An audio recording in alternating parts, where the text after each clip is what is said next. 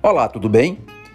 O tema de hoje do nosso bate-papo semanal, do nosso gostoso bate-papo semanal, será a pesquisa eleitoral e a sua divulgação.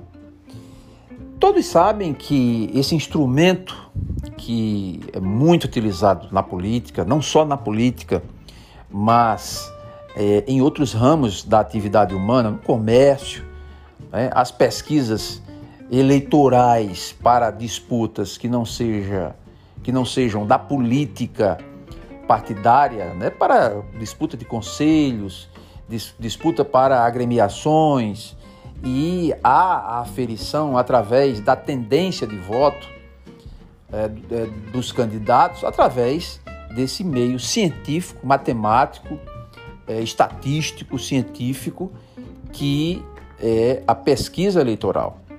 Pois bem, aqui no Brasil, como não pode deixar de ser em matéria de política, nós precisamos ainda, nós carecemos enormemente de um amadurecimento. E quando eu falo do amadurecimento, uh, dos instrumentos, das ferramentas que são utilizadas nos processos eleitorais, político-eleitorais, da política propriamente dita, política partidária, atividade democrática cidadã da governança dos entes é, estatais, eu falo também do amadurecimento da, do uso da política e da como você vai interpretar essa utilização desse instrumento que é a pesquisa eleitoral.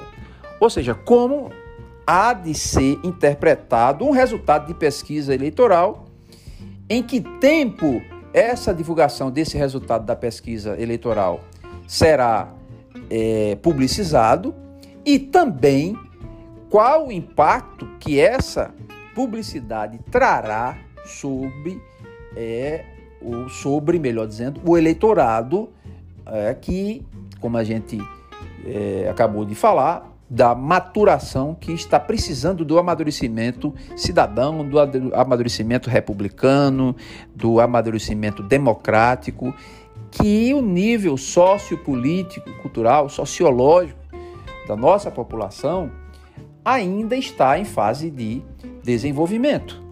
Isso é um fato.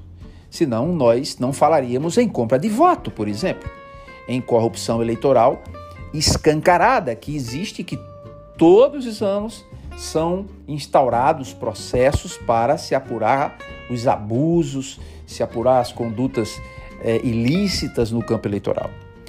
Então, o questionamento que a gente lança nesse tema de hoje é justamente esse tempo em que é divulgado, até quando pode ser divulgada a pesquisa eleitoral. Pela legislação eleitoral brasileira, essa pesquisa eleitoral pode ser divulgada até a véspera, sem problema nenhum.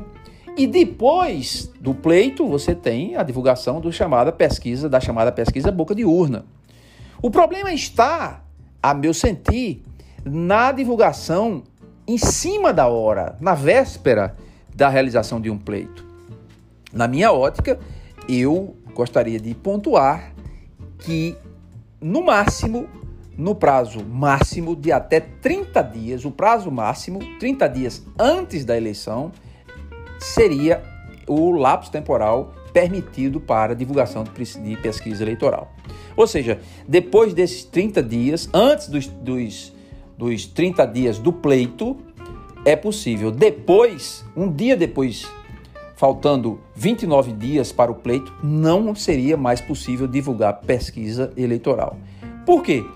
Para evitar o chamado voto útil, que ele existe quando o eleitor não quer, entre aspas, perder o voto. E o que é perder o voto? É não votar no, no candidato que não tem chance de ganhar, por conta daquela ideia que muitas pessoas têm de querer levar, entre aspas, de novo, vantagem em tudo, fecho aspas. Então, para que se evite o voto útil e venha trazer uma influência maléfica ao processo eleitoral, contaminando o processo eleitoral, esses princípios como a, a, a liberdade de expressão, a liberdade de imprensa, a, a, o direito consagrado no sentido de você poder é, informar e bem informar a população, a vedação, a, a, a algum cesseamento de a, a informação, que isso fosse é, relativizado, até porque não existe direito, não existe princípio em direito, princípio absoluto. Nem o direito à vida é um princípio absoluto. Eis que comporta a, o exercício da ampla defesa, é, melhor dizendo, da, da defesa, legítima defesa do, do Estado, do Estado é, do, devido, do, do devido cumprimento do dever legal ou do estado de necessidade. E aí você está relativizando o próprio direito à vida. E por que não relativizarmos apenas nesse período? Só será permitido até 30 dias antes do, do pleito para que se evite uma contaminação e que o eleitorado migre para determinadas candidaturas, pois aquelas candidaturas é que estão é, no front, estão é, no topo da concorrência eleitoral, ou seja, as primeiras candidaturas é, em relação às demais, para que aí sim equilibrássemos a disputa no pleito e que o processo fosse mais democrático. E aí, aí eu digo, exclusivamente durante esse período de maturação político-democrática brasileira. Amanhã, digo, 5, 10 anos, poderia se rever isso. Essa é a minha opinião.